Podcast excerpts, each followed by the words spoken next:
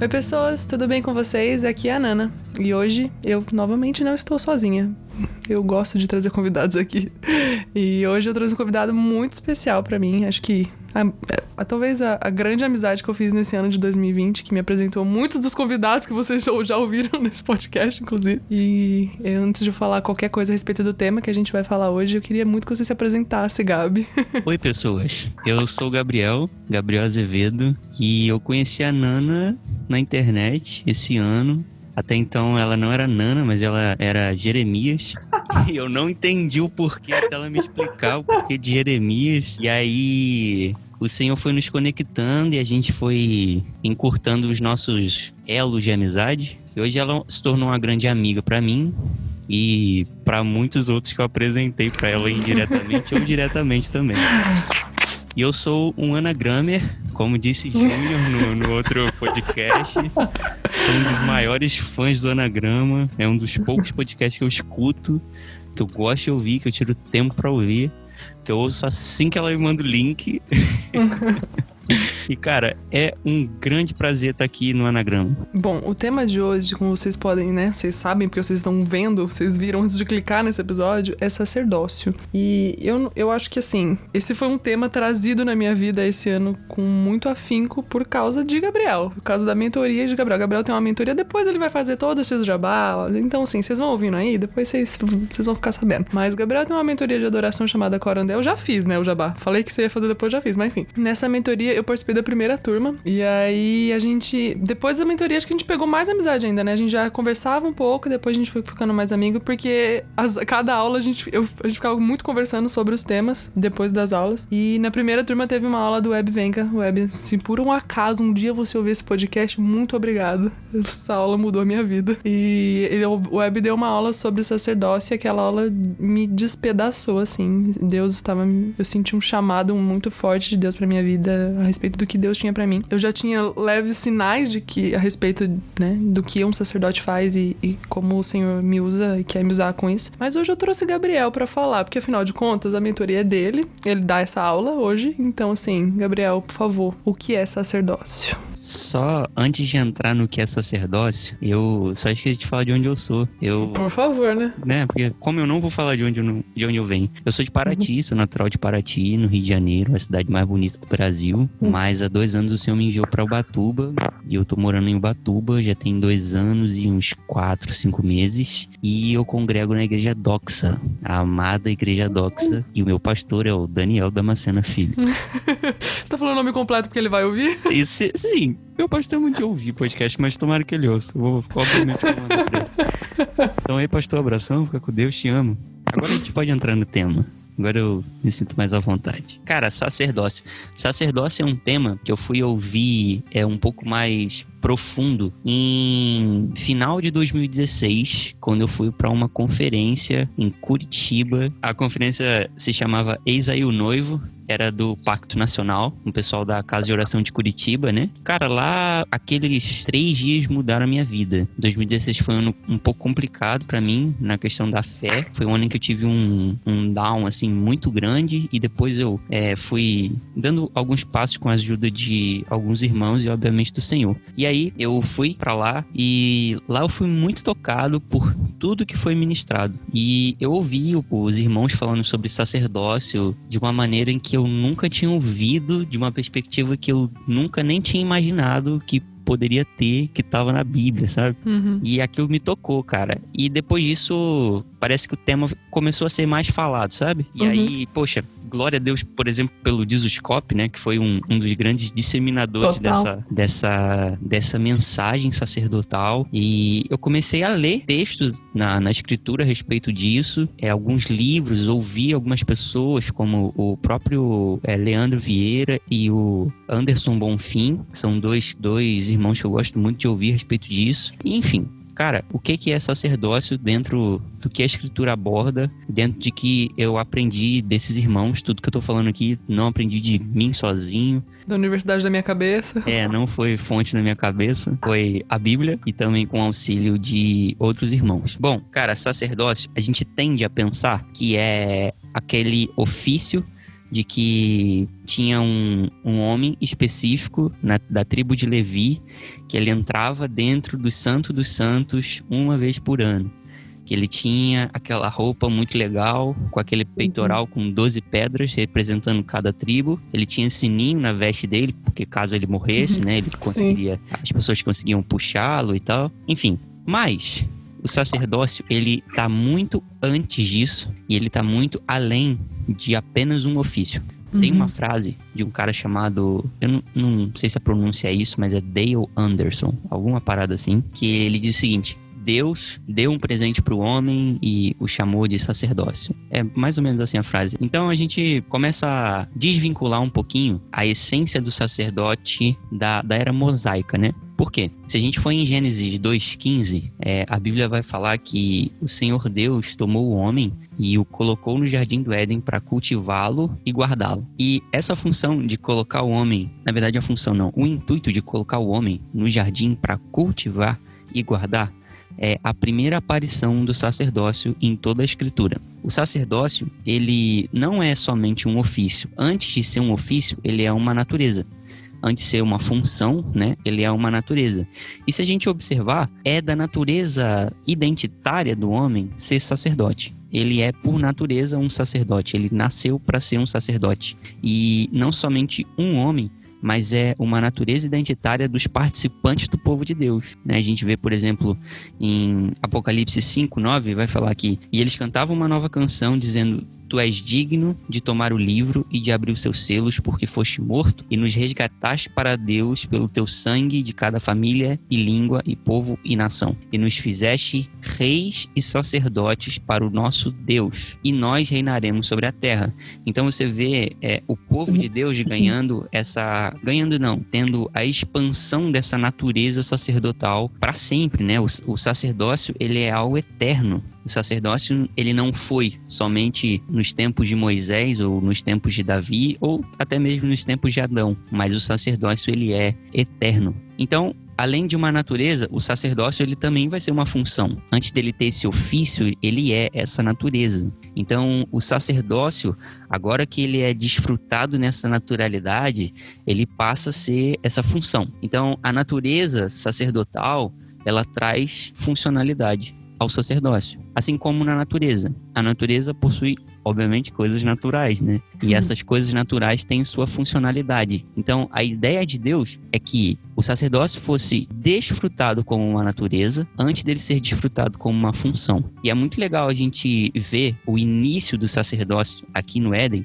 porque o plano de Deus, como eu já falei, é que o sacerdócio ele seja eterno. A ideia de Deus ao criar o Éden é que, né, aquilo perpetuasse para sempre. Mas enfim, a gente conhece a história, teve a queda e aconteceu o que tinha que acontecer. Mas é legal a gente ver aqui em Gênesis 2:15 que Deus ele põe o homem num lugar que ele plantou e aí ele põe uma missão para o homem. Adão, você vai cultivar e você vai guardar. A gente começa a ver que o sacerdócio e o sacerdote, ele é um ministro. Então, a primeira funcionalidade e primeira missão do sacerdote em si é ministrar ao Senhor. Ele precisa estar em conexão tem uma frase de um livro que eu li diz que o sacerdote ele é um lugar de intercessão. Ele une duas realidades. É muito interessante a gente parar para pensar nisso, porque Adão ele tinha duas realidades nele. Adão ele foi criado do pó da terra e ele ganhou vida a partir do fôlego de Deus. Ele unia essas realidades. Então Adão uhum. ele tinha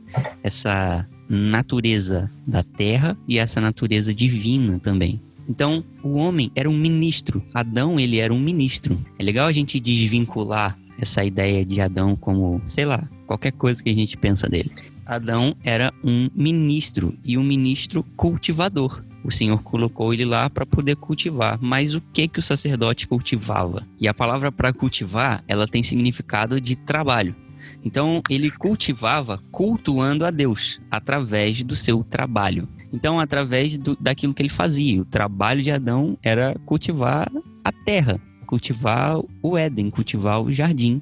Então ele cuidava do jardim, ele adorava a Deus, ele ministrava a Deus, ele vivia diante de Deus através do seu trabalho. É legal a gente parar para pensar um pouco nisso, porque a gente começa a desvincular é, a ideia de sagrado e secular. E aí a gente começa a entender um pouco mais da integralidade da vida diante de Deus, que é o corandel, né? Então o homem ele não tinha um trabalho secular, mas ele cultuava Deus através do seu trabalho. E isso é muito interessante. E não só ele era um ministro cultivador, como ele também era um ministro guardador. E o que que Adão guardava? Adão, ele guardava o jardim. Ele cultivava o jardim e ele guardava o jardim.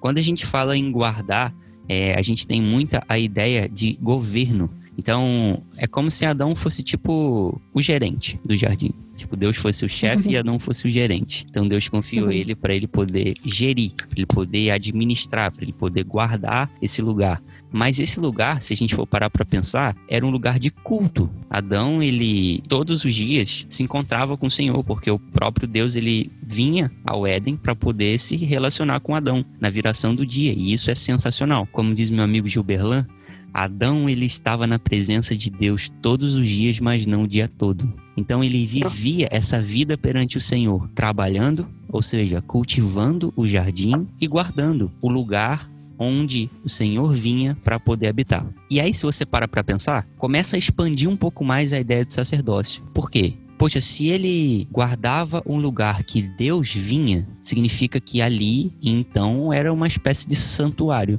A gente tem poucos relatos na escritura de Deus vindo pessoalmente na terra.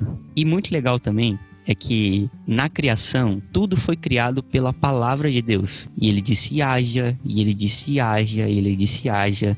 Mas o jardim próprio Deus plantou com as suas mãos. E era o lugar de santo, era um santuário o Éden. O Éden não era apenas um jardim onde Adão e Eva andavam pelado com os bichos em harmonia e tá tudo legal. Era um santuário, um lugar onde o próprio Deus podia vir e se relacionar com o homem. Então o Senhor tinha essa ideia de expandir a sua glória, de poder desenvolver relacionamento. Então a gente começa a ver um pouquinho mais da atuação de Adão nisso, porque revela a intenção de Deus ao ordenar Adão cultivar e guardar o jardim. Era para trazer, como eu já falei, esse sentido de uma vida integral. A gente vê o, o, o Senhor falando, por exemplo, para Israel a respeito dessa integralidade lá em Deuteronômio 6, né? Ame o Senhor com todo o seu coração, toda a sua força, todo o seu entendimento.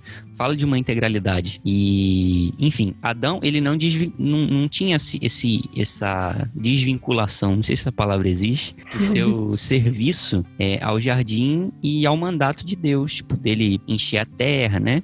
que é de Gênesis 1, 26. Então, cara, como que Adão vivia o sacerdócio? Se a gente for parar para pensar um pouquinho mais a fundo. Adão, ele cultuava a Deus com seu trabalho, ele guardava o jardim, ele obedecia ao mandamento de Deus que o Senhor tinha estabelecido para ele e ele desenvolvia relação pessoal com o próprio Deus descendo na terra. Cara, eu não consigo assim ter dimensão da glória que Adão ele desfrutava. Só uhum. de, cara, imaginar a cena daquela quando o homem cai e aí ele se esconde da presença de Deus. Não era tipo a presença de Deus que está em todos os lugares, sabe? Mas é a presença de Deus ali, literal, uhum. manifesta na pessoa de Deus. E ele ouvia os passos. Ah, velho, dá vontade de explodir. Isso me lembra aquela música do da casa de Davi, né? Ouvi a voz do meu amado, ele me leva ao seu jardim. Então a ideia de Deus era que o homem e a mulher eles se multiplicassem a fim de que o sacerdócio ele fosse multiplicado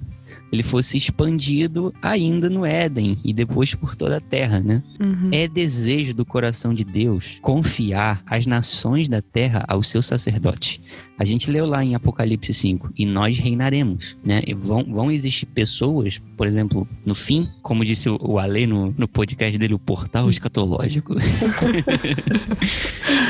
eles vão, vão existir pessoas que o Senhor vai confiar governo. Vão, o Senhor vai confiar governo de nações para elas. A gente vê isso no começo, a gente vê isso no fim. Então a gente vê é uma completude do plano de Deus para poder expandir o sacerdócio. Então o sacerdócio não é só algo legal para você pregar num domingo ou para você falar em alguma aula ou uma conversa assim, mas o sacerdócio ele é uma vivência que muitas vezes a gente deixa de viver, porque a gente ainda vincula o sacerdócio à atuação e não à natureza. Então as pessoas procuram, por exemplo, pessoas para orarem por ela, as pessoas ainda procuram pessoas para poder receber uma palavra profética, as pessoas ainda procuram outros terceiros para poder ter clareza a respeito, sei lá, do próximo passo da sua vida. As pessoas ainda procuram outras pessoas, terceiras, para, sei lá, buscar uma bênção, um milagre, uma chave para destravar a vida e coisas assim. Mas não precisa, porque nós somos sacerdotes. Antes de atuar, nós temos a natureza. E a natureza do sacerdote nos leva a cultivar uma vida diante de Deus e guardar o lugar da presença de Deus por enquanto nos nossos corações. E é legal a gente pensar no sacerdócio como esse ministro guardador da presença de Deus, porque a pessoa que começa a entender isso, ela vai começar a se envolver com a construção de um lugar para que o Senhor habite na terra novamente. Não é só mais aquele crente que vai no domingo, que dá o seu dízimo e tá tudo bem. Não é isso. Os sacerdotes, eles começam haver necessidade de ministrar ao Senhor. E não somente de ministrar ao Senhor, mas de ter o próprio Deus aqui, novamente. Uhum. A ideia de que a gente tem de Adão como esse homem peladão no jardim não é legal. Porque Adão era mais do que um homem pelado no jardim. E se uhum. é que ele uhum. estava pelado no jardim? Fica aí a polêmica. Eu quero ler um texto que está lá em Ezequiel 28. A partir do 12 vai dizer o seguinte: Filho do homem, levanta uma lamentação sobre o rei de Tiro e diz-lhe: Assim diz o Senhor Deus Tu selaste a soma, cheio de sabedoria e perfeito em beleza. Tu estiveste no Éden, o jardim de Deus.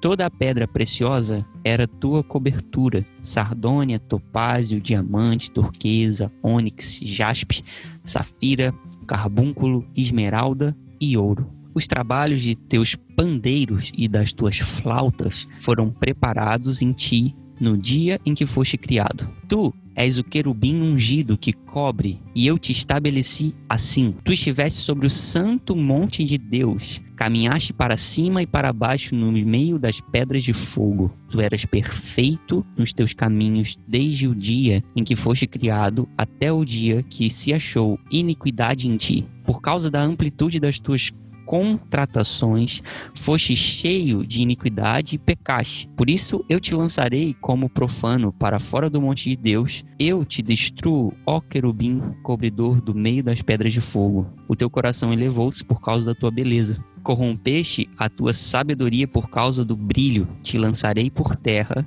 e diante dos reis te coloquei para que te contemplem. É muito legal a gente ler esse texto e saber que esse texto não fala de Satanás. Como assim, Gabriel? É uma profecia contra o rei de Tiro, né? Mas dentro desse texto a gente consegue extrair características que só Adão teve em toda a história da humanidade. Então, poxa, Adão não era só um homem pelado. Adão era um querubim guardião. Ele cultivava e ele guardava. Ele era um ser criado para viver perante a face de Deus, no santuário do Senhor, o Éden.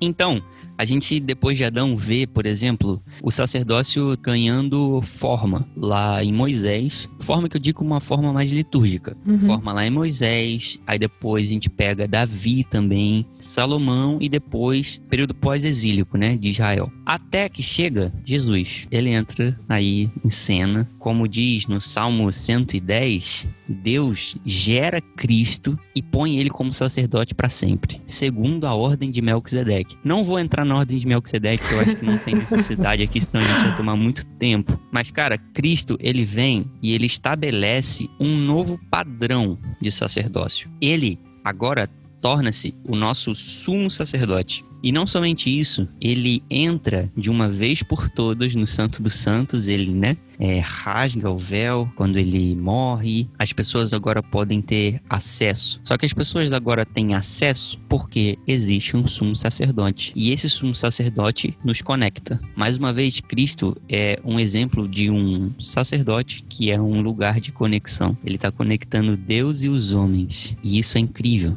Esse novo modelo de sacerdócio, eu não diria novo modelo, mas eu diria um modelo aperfeiçoado de sacerdócio que a gente vive hoje, ou que deveríamos viver, né? E dentro disso a gente começa a ver o papel de Cristo como sacerdote, que é esse papel de nos conectar, de nos reconciliar com o Senhor. Tem uma música até que fala: "E no Cordeiro temos reconciliação". De quem será essa música? Não né? sei.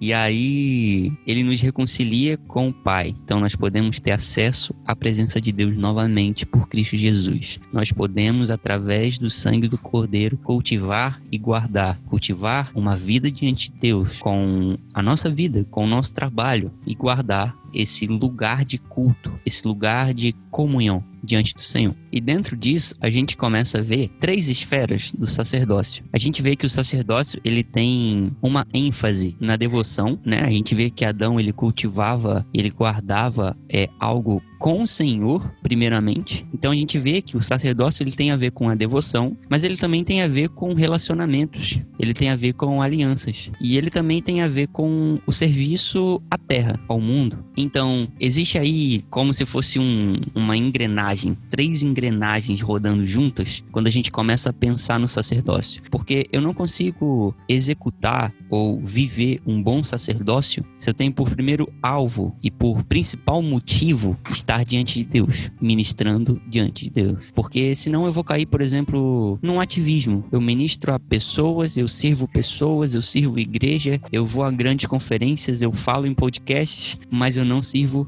e não ministro e não cultuo a Deus. A Uhum. minha vida não reflete sacerdócio. Eu não entendo sacerdócio porque eu não vivo diante da face de Deus. Então, a essência do sacerdócio está em Deus. Então, se a gente não acessa essa essência do sacerdócio, que é o próprio Deus, cultivando esse relacionamento profundo com Ele, é, de intimidade, sendo amigos de Deus, reconhecendo a voz de Deus, reconhecendo as vontades e os desejos do coração dele, a gente não consegue cumprir as outras, que Uhum. são, por exemplo, a relação e o serviço ao mundo. Então, a partir do momento que eu entendo que eu preciso me conectar com o Senhor em relacionamento e ministrar o Senhor todos os dias, todos os dias, não um dia ou outro, mas todos os dias da minha vida, porque é disso que depende a minha existência e é disso, na verdade, é isso a finalidade da minha existência, que é me relacionar e conhecer o santo. Eu não consigo, por exemplo, me relacionar com a Nana como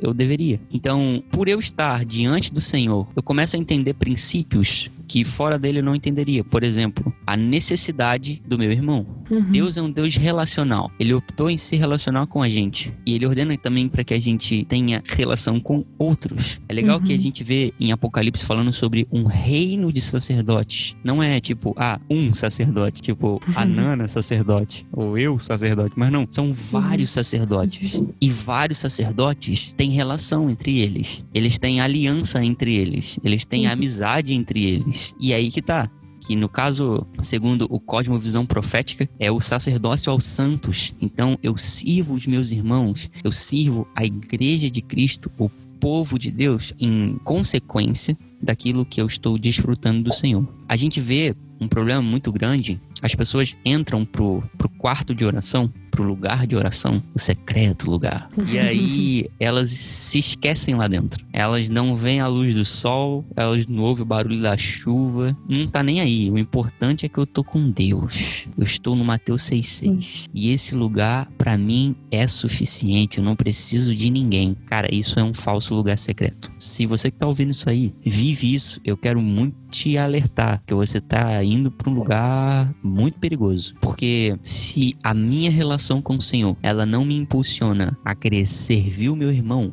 não sei que Senhor é esse que eu tô me relacionando, sabe? Então, cara, eu conheço e vou conhecer somente algumas parcelas de Deus. Parcelas essas que talvez a Nana também não vai conhecer, ou ela vai conhecer e eu não, ou eu vou conhecer e ela não. Então, eu preciso da comunhão. A gente vê, por exemplo, a igreja de Atos era uma igreja que ela perseverava não somente nas, oração, nas orações e na doutrina, mas também na comunhão. Uhum. A comunhão é vital para a vida cristã e faz parte do sacerdócio, faz uhum. parte da natureza sacerdotal. Então, cara, eu só vou conseguir servir, por exemplo, uma igreja em excelência, é servir o meu próximo em excelência, se eu estou diante de Deus, se eu ministro diante de Deus, porque Ele é a fonte de tudo. Eu preciso ouvir de, do Senhor para poder ministrar ao meu irmão, senão eu não consigo senão torna-se algo que é vazio e sem vida, né? Eu uhum. preciso estar diante da fonte, que é o Senhor. Então, agora que a gente, poxa, entendeu que eu preciso estar diante de Deus para poder servir aos santos, a terceira parcela disso tudo vai ser o mundo. A gente vê os irmãos da, das missões, que eu amo um tanto. A Nana, por exemplo, não poderia fazer missão se ela não estivesse, antes de tudo, diante de Deus e servindo aos santos. Porque não tem como ela servir ao mundo se ela não está desfrutando de perfeita harmonia dessas duas primeiras catracas do sacerdócio. São três catracas harmônicas, né? Elas rodam conforme conforme a primeira vai rodando. Então é legal a gente ver que a essência de tudo está em Deus. E isso fala muito a respeito do sacerdote, porque o sacerdote, ele entende que nada ele possui na terra, nada ele possui na vida dele, a não ser a presença de Deus. O desejo máximo do coração de um sacerdote é estar diante de Deus. E é algo tão sério, porque se a gente para para pensar no livro de, de Levítico, no, no Êxodo, enfim, toda a Torá, a gente vai ver os sacerdotes se preparando um ano inteiro para poder estar na presença de Deus uma vez. Pensa, eu fico pensando todo o processo que esse cara tinha que ter até chegar o dia. E eu imagino quando chegava o dia. Devia ser um temor muito grande, cara. Uma alegria muito grande. Enfim, mas graças a Deus por Jesus Cristo, que hoje é nosso sumo sacerdote, e nele nós temos reconciliação. Então, entendendo que o sacerdote nada tinha, como por exemplo tem, eu não anotei o texto, que fala que os levitas eles não possuiriam herança e nem porção. O próprio Deus era a herança e porção deles. E se você for ver, Deuteronômio 18 fala que os sacerdotes e os levitas eles não possuiriam porção na terra ou herança qualquer, nem um pedacinho de ouro, nem um pedacinho de prata, nem uma miçanga, nem uma fraçãozinha, nem um cabritinho, nada, nenhuma porção, porque Deus era a própria herança. Óbvio que ali ele estava falando de uma terra mesmo, né? Uma terra física, uhum. porque cada tribo tinha um pedaço de terra.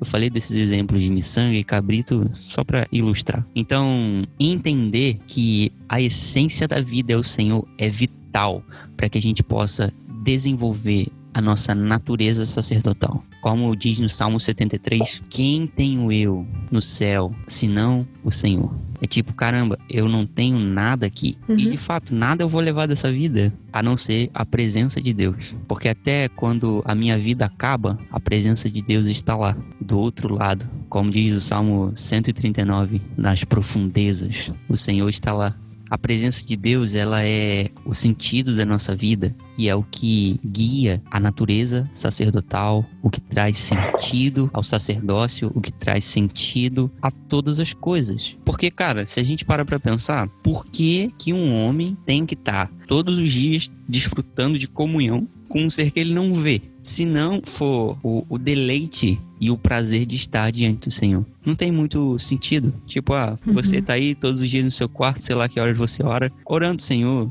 e você chora, e você ri, e você às vezes reclama. E se alguém olha de fora e fala assim, cara, essa mulher tá louca, o que ela tá fazendo? Mas não, a gente tá vivendo a nossa natureza. E a nossa natureza é sacerdotal. Esse lugar de comunhão um lugar de conexão.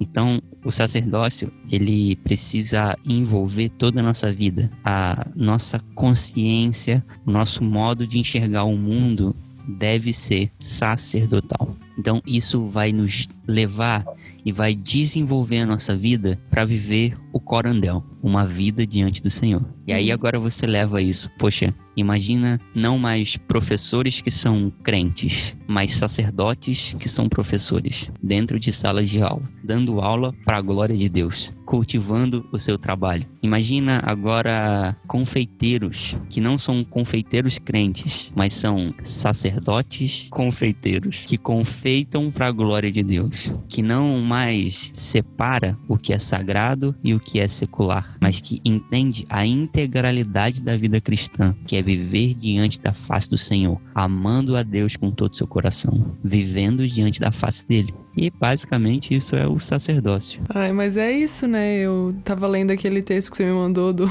do Christopher Walker sobre o ministério ao Senhor que fala dos levitas e dos sacerdotes. E eu tava, inclusive, numa parte que ele fala exatamente isso. Eu vou ler, eu vou ler, eu vou recitar. Nesse podcast a gente recita coisas, então. tem uma parte que ele fala assim, né, a respeito dos sacerdotes e dos levitas. Eles não teriam possessões nem heranças. Eles não teriam liberdade para fazer o que bem entendiam com suas vidas. Eles pertenciam ao Senhor. Ele era a sua herança.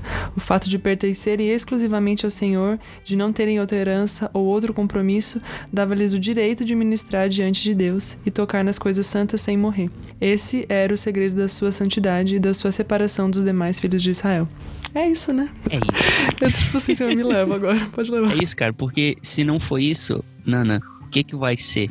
Sabe, não, a, vida cristã, ela não se resume a cultos de domingo ou a reuniões em algum café da vida, sei lá, para você ser discipulado, ou alguma célula que você vá, ou ao dízimo que você dá. Mas a vida cristã, ela se resume a um homem judeu de 33 anos que voltará para poder governar todas as coisas a partir de Jerusalém. Para esse homem que a gente vive, rende toda a nossa vida e toda a nossa existência. Eu acho que esse negócio de entender a natureza é o que é o que me dá, me deu o estalo assim, né, que, que mudou a minha vida, porque a gente sempre ouviu sobre a função sacerdotal, mas quando a gente entende a natureza, ai ai, é dá um parada, negocinho né? assim. Você é antes de você fazer. Hoje tá tudo invertido. Você faz e aí você faz tanto que você nem sabe quem você é. Mas a partir do momento que você descobre a natureza, a funcionalidade torna-se natural. É isso. Amigo, muito obrigada por essa. Isso foi uma aula. Sinceramente, isso foi uma aula. Isso aqui foi uma aula grátis da mentoria do Gabriel. Mas é isso, amigo. Do fundo do meu coração, eu te agradeço muito por ter topado participar dessa loucura aqui, que é esse podcast, essa bagunça. E ter nos ensinado, porque de todo o meu coração foi aqui, ó, uma aula para vocês que estão aí nos ouvindo. Uma aula que muda a minha vida todas as vezes que eu ouço. Então, muito, muito, muito obrigada. Cara, é isso. É, o prazer é meu. Eu sempre amei o anagrama, desde o primeiro episódio. Se eu vou falar que eu não tenho um episódio favorito, é mentira, porque todos são. Eu não consigo escolher. Qual que é o teu favorito? Não dá, não consigo escolher. E esse aqui só foi o primeiro, porque é óbvio que eu serei convidado a outros episódios para falar de outras Com coisas, certeza. não só de coisas crentes. Djavan tá aí na lista dos A temas. gente pro- pretende gravar sobre Djavan, olha só que legal. O cara veio falar sobre sacerdotes, vai falar sobre o Djavan também. Amém. É isso, né? Um negócio chamado graça comum. Deixe suas redes sociais, meu amigo. Faça todos os seus jabás que você puder e quiser neste momento. Esse é seu momento. Quer dizer, seu momento foi até agora, né? Mas assim, esse é o momento das pessoas te procurarem, te seguirem nas redes sociais. O meu, o meu Twitter é arroba o Gabriel Zevedo, sem o A. E o meu Instagram é o Gabriel.azevedo. E além das redes sociais, eu também tô pelas plataformas digitais no YouTube. É, pra quem não sabe, o Senhor ele tem me dado algumas canções e pela graça de Deus eu consegui gravá-las com um amigo e a gente disponibilizou isso pra internet e pra glória de Deus tem tocado vidas, tem realmente transformado algumas pessoas. Eu tenho, às vezes, chegam alguns testemunhos pra mim que eu não compartilho, mas que me encorajam muito e, cara, são muito bonitos de ouvir. Então, se você quiser ouvir, pode ouvir, fica à vontade e me seguir. Pode seguir, fica à vontade também. Como chama o seu EP, Gabriel? Você falou, falou, falou e não falou nem o nome. E é verdade, eu sou ruim com essas coisas. Meu EP se chama O Cordeiro. Tem seis faixas, você vai encontrar lá seis faixas. Nesse EP, agora eu vou falar do EP. É, eu canto basicamente o evangelho completo. Ele vai começar falando do Cordeiro, vai começar falando da obra do Senhor, e aí depois da segunda faixa você vai encontrar um pouco a respeito da comunhão da ceia, e aí depois disso você encontra uma faixa onde expressa um desejo profundo do coração do, do homem de estar confiando no Senhor, e aí depois na quarta faixa você vai ver uma música mais alegrinha que fala um pouco também, por exemplo, da, da justificação, você vai ver obra da criação. Na quinta faixa você vai ver já uma pessoa que vive diante do Senhor e rasga todo viés de, religio de religiosidade para poder viver um cristianismo puro e simples. Alô, C.S. Lewis aí. E aí, uma pessoa que realmente entrega suas coroas diante do Senhor, para que a última faixa venha expressar o maior desejo do coração humano, que é ver a presença de Deus aqui na terra que é uma música que clama para que ele volte. Eu sou suspeitíssima a dizer, sou não sou fã número um do seu álbum, porque Ludmilla é. Porque assim, a pessoa que mais ouve suas músicas é Ludmilla, eu perco pra ela nesse nível, mas assim, é excelente, amigo. Não é porque você é meu amigo, não, mas assim, ouçam, por favor que é muito bom mesmo. Mas é isso, então o jabá está feito. Eu te agradeço muito novamente. Enfim, é isso. Muito obrigada, amigo. A vocês, nossos ouvintes, eu os vejo, ou sei lá, vocês só me ouvem mesmo, na semana que vem. Um beijo e um queijo.